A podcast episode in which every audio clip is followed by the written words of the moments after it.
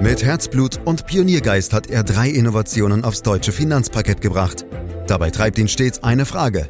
Wie können wir die Menschen in Deutschland zu besseren Anlegern machen? Karl Matthäus Schmidt, Vorstandsvorsitzender der Querin Privatbank und Gründer der digitalen Geldanlage Querion. Freuen Sie sich auf Klug anlegen, den Podcast zur Geldanlage. Es ist ein wahrer Überbietungswettbewerb, den sich die großen Notenbanken dieser Welt gerade liefern. Die Rettungsaktionen von FED, EZB und Bank of Japan in der Corona-Krise übertreffen alles je Dagewesene. Alle drucken Geld ohne Ende und alles mit dem Ziel, die Zinsen für die Staatsschulden niedrig und das Finanzsystem flüssig zu halten. Nach Meinung vieler Börsianer war das schon immer ein ziemlich waghalsiges Experiment, doch nunmehr könnte es wirklich in Harakiri und in wahren Verschuldungsorgien ausarten. Fragen dazu heute an Karl Matthäus Schmidt, der ist Vorstandsvorsitzender der Quirin Privatbank AG und Gründer der digitalen Geldanlage Quirion. Hallo Karl. Hallo Andreas. Also das Thema ist skizziert, Harakiri, Verschuldungsorgien, Billionensummen, die von den Notenbanken aktuell gedruckt werden. Steht die Welt denn jetzt vor der Pleite oder findet man doch wieder irgendeinen Kniff, wie man aus der Nummer wieder rauskommt? Ja, du hast natürlich recht. Das sind äh, riesigen Summen, die man sich kaum vorstellen kann. Aber auf der anderen Seite relativieren sie sich, wenn man sie nämlich ins rechte Verhältnis rückt. Gängig ist zum Beispiel ja die sogenannte Schuldenstandsquote. Das äh, heißt das Verhältnis aus Staatsschuld und Bruttoinlandsprodukt beziehungsweise Volkseinkommen. Und da beträgt die Quote für Deutschland knapp 60 Prozent jetzt vor Corona, was einen Schuldenstand von so circa 1,8 Billionen entspricht. Nach Corona geht man davon aus, dass es dann so 85 Prozent äh, ist. Also in Italien, um dir einen Vergleich zu geben, liegt es bei 140 Prozent, in Japan sogar bei 240 Prozent. So, das sind natürlich schon erschreckende Zahlen, aber streng genommen nicht wirklich aussagekräftig. Denn eigentlich müsste man die Verschuldung mit dem Vermögen eines Landes und eben nicht mit dem Einkommen vergleichen. So, und da kannst du dich auch selber als Vergleich äh, nehmen. Du würdest dich wahrscheinlich schon beschweren, wenn deine Bank dich überschuldet ansehen würde, weil deine Gesamtschulden größer sind als dein Jahreseinkommen. So, und du würdest wahrscheinlich dann zu Recht sagen, na ja, aber ich habe ja Vermögenswerte, habe ein Haus, Wertpapiere, Aktien, Unternehmensbeteiligung, was auch immer. Und das müsste aus meiner Sicht ja eigentlich auch für Volkswirtschaften gelten. Das Problem ist aber, dass sozusagen dieses volkswirtschaftliche Vermögen zu ermitteln wahnsinnig schwer ist äh, und es eigentlich nicht so richtig äh, klappt.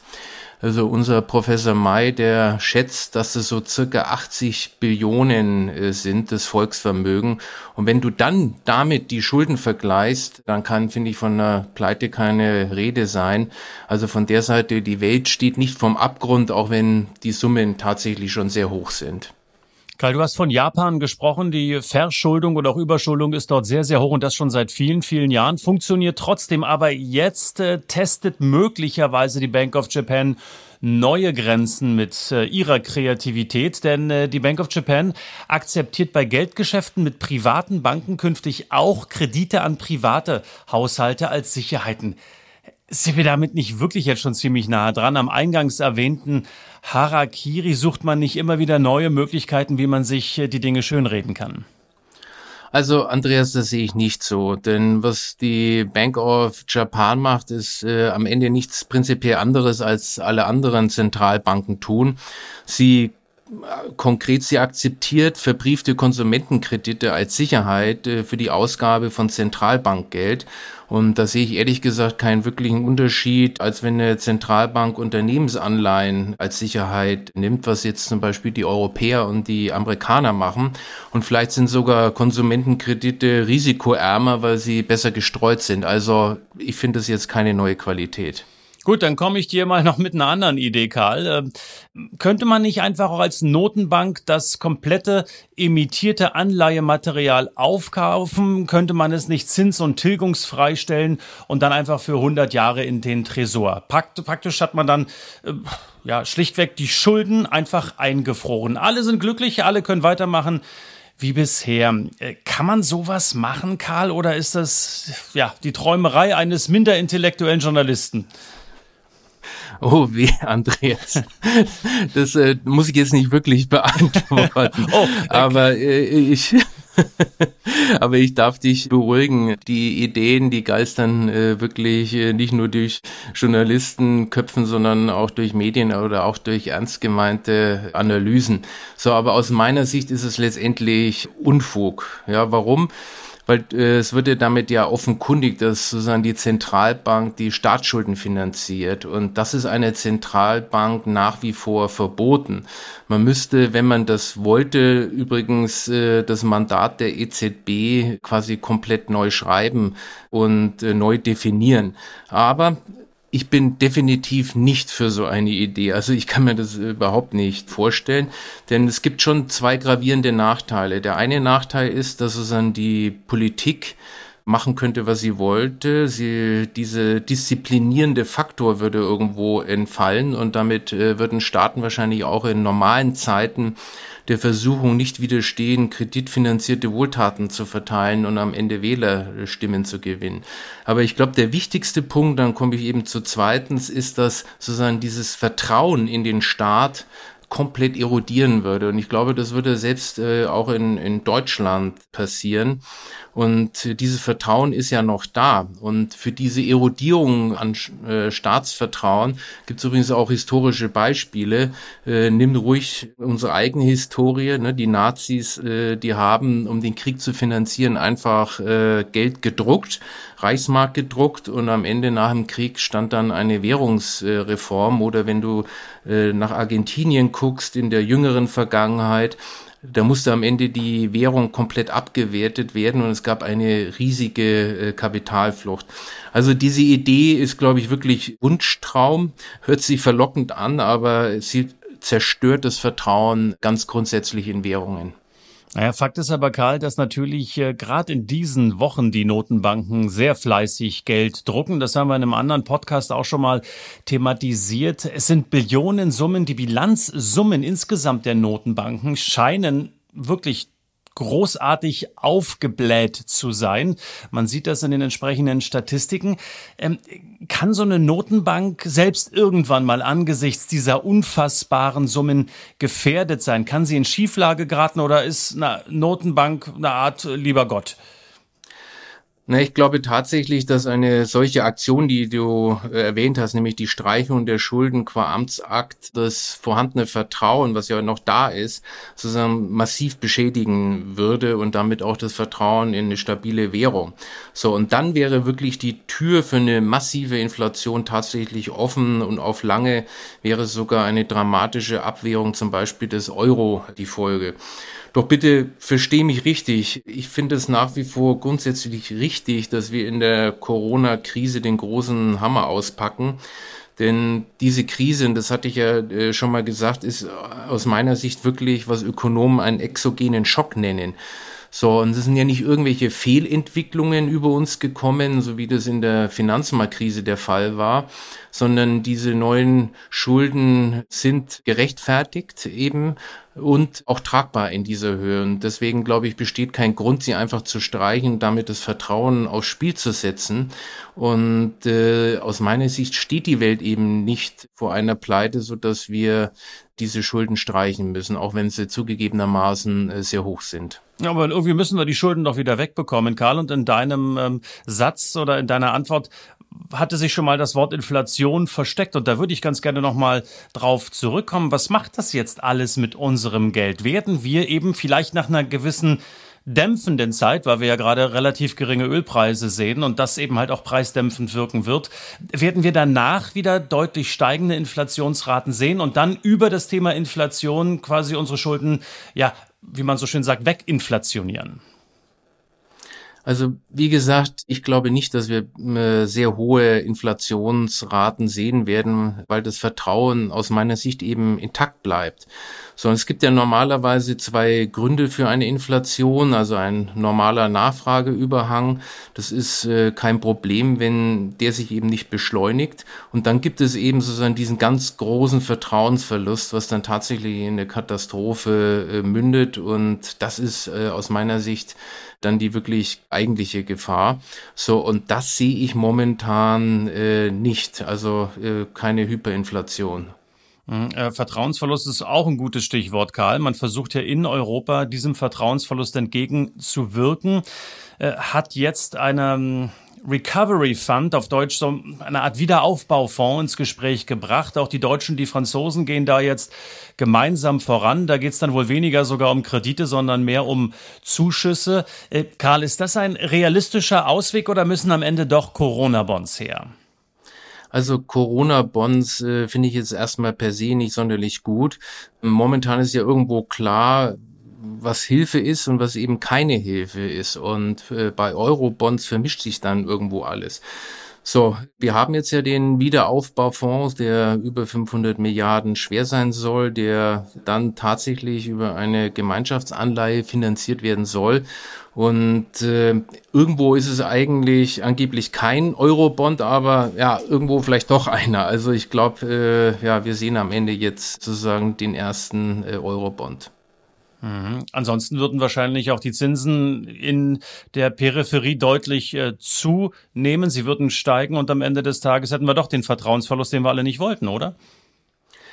Naja, aus meiner Sicht gibt es zwei Konstellationen, unter denen eine Währungsunion funktionieren kann. Einmal sozusagen die Transferunion. Das haben wir ja vorhin auch besprochen mit den Corona-Bonds.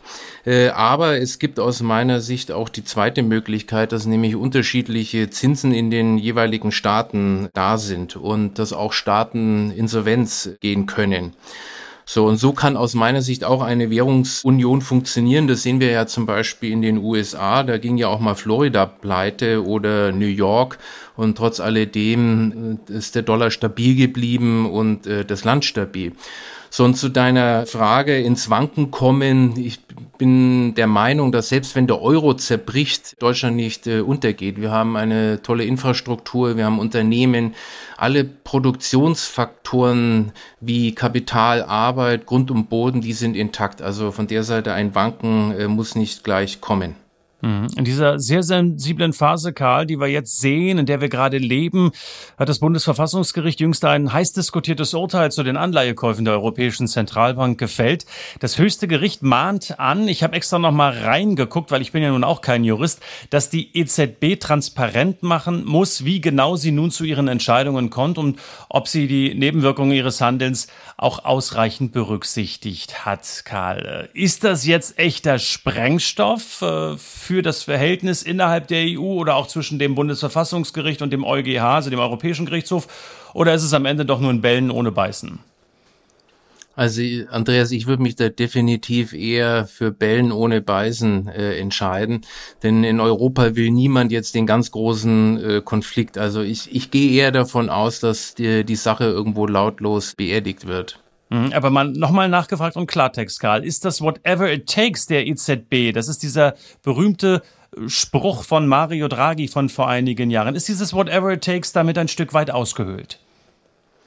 Nein, also ich sehe das nicht, dass es ausgehöhlt ist und auch nicht durch dieses äh, Urteil. Die EZB wird weitermachen wie bisher. Und solange sie nicht den ganz großen Unfug macht, den du vorhin vorgeschlagen hast, nämlich alle Anleihen aufzukaufen und in den Tresor zu sperren, äh, wird es auch einfach weitergehen. Hast du gerade gesagt, ich habe von Unfug gesprochen? Habe ich das wirklich gerade gehört? Das hast du gehört.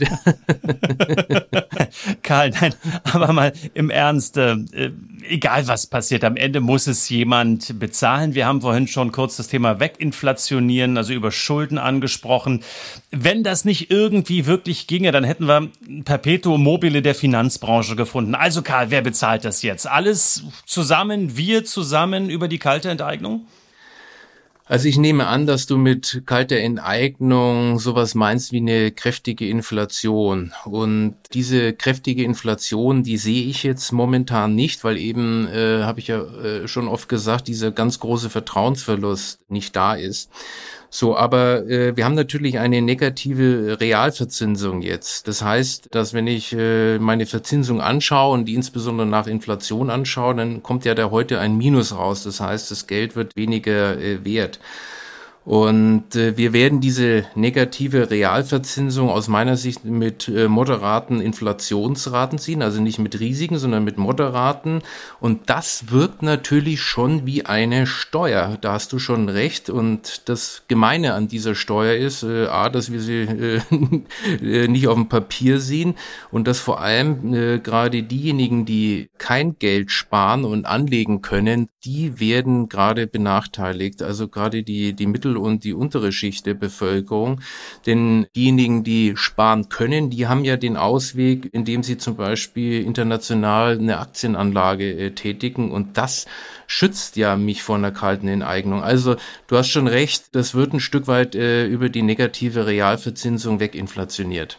Und dann gibt es ja auch noch andere Vorschläge aus der Politik. Äh, da ist die Rede dann von einer Vermögensabgabe. In welcher Höhe, regelmäßig oder einmalig, das äh, wird noch nicht dazu gesagt. Da wird einfach laut spekuliert. Äh, oder auch Corona-Soli, analog zum Solidaritätszuschlag, den wir nach der deutschen Einheit gesehen haben. Oder auch eine Sonderabgabe für Immobilienbesitzer. Da wird dann oft auch verglichen mit dem sogenannten Lastenausgleich, den wir nach dem Zweiten Weltkrieg gesehen haben. Was hältst du von all diesen Ideen? Oh, erstmal natürlich gar nichts, Andreas. Ich finde, der Staat sollte auch mit solchen Maßnahmen sehr äh, zurückhaltend sein. Wir haben so viel Einmischung des Staates und die sollte nicht weiter steigen. So, aus meiner Sicht sind diese Maßnahmen auch gar nicht notwendig, denn die Volkswirtschaft ist ja intakt. Ne? Es gibt nichts, was wieder aufgebaut werden müsste. Wir haben ja keinen äh, Krieg hinter uns. Und ich finde übrigens auch diesen Vergleich äh, mit der Weltwirtschaftskrise echt unanständig. Ähm, ich habe manchmal, wenn ich so Talkshows äh, anhöre, den Eindruck, dass unser einzigstes Problem ist, äh, wie und wo wir unseren äh, Sommerurlaub verbringen. So, aber äh, wie kommen wir da raus? Aus meiner Sicht ist Wachstum die beste Strategie, um aus diesem Schuldenberg wieder herauszuwachsen. So, und wenn dieses Wachstum da ist, dann brauche ich natürlich auch den eisernen Willen in diesen normalen Zeiten weniger Schulden machen, als äh, es der Wachstumsrate der Volkswirtschaft entspricht. So, und dann, wenn das so ist, dann wird nämlich das Defizit konsequent reduziert, es baut sich die Staatsschuld auch wieder ab und die Wirtschaft wächst äh, gewissermaßen aus den Schulden heraus und das funktioniert. Karl, abschließend, äh, du bist irgendwann mal in einem der Podcasts auf Mephisto, auf Faust eingegangen. Ähm, da habe ich mir gedacht, das kann ich auch, aber bei mir ist es Hans Christian Andersen und sein Märchen des Kaisers neue Kleider. Äh, Im Prinzip ist es so, dass alle die tollen angeblichen Kleider des Kaisers bewundern, obwohl er quasi nackt ist und der Schwindel fliegt dann erst bei einem Festumzug auf, als ein Kind sagt, der Kaiser habe ja gar keine Kleider an übertragen auf unser heutiges Thema. Kannst du dir vorstellen, Karl, dass die EZB der Kaiser ist und ein paar Ökonomen oder auch wir Menschen, die normalen Menschen auf der Straße, die Rolle des Kindes übernehmen und irgendwann mal auf die EZB zeigen und sagen, hey, die ist ja nackt. Also sprich, die Notenbanken haben ja wirklich nichts mehr zu bieten. Und dann, und dann, Karl, fällt dann doch alles in sich zusammen? Also wenn ich dich richtig verstehe, äh, meinst du, dass sozusagen die EZB äh, das Geld gar nicht hat, äh, um diese Anleihen zu kaufen. Aber aus meiner Sicht kann die ja erstmal so viel Geld drucken, wie sie will. So, es kann natürlich sein, dass äh, irgendwann alles Vertrauen verspielt ist und dass der Euro international nichts mehr wert ist. Sondern das glaube ich nicht, weil Europa ist und bleibt ein wichtiger Wirtschaftsraum. Also von der Seite, der Kaiser hat äh, die Kleider an oder äh, um mal in deinem Bild zu bleiben, er hat zumindest mal die Badehose an. Hm.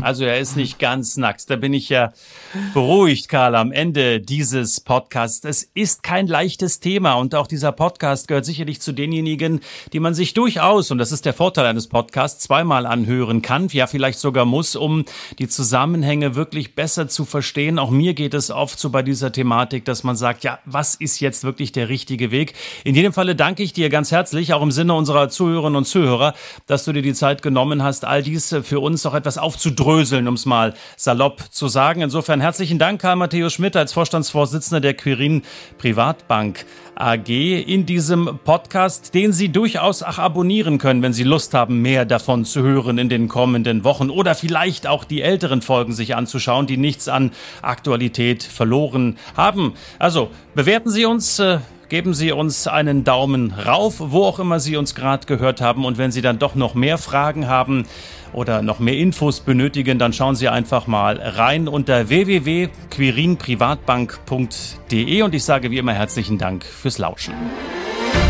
Das war Klug anlegen. Der Podcast zur Geldanlage der Quirin Privatbank mit dem Vorstandsvorsitzenden Karl Matthäus Schmidt.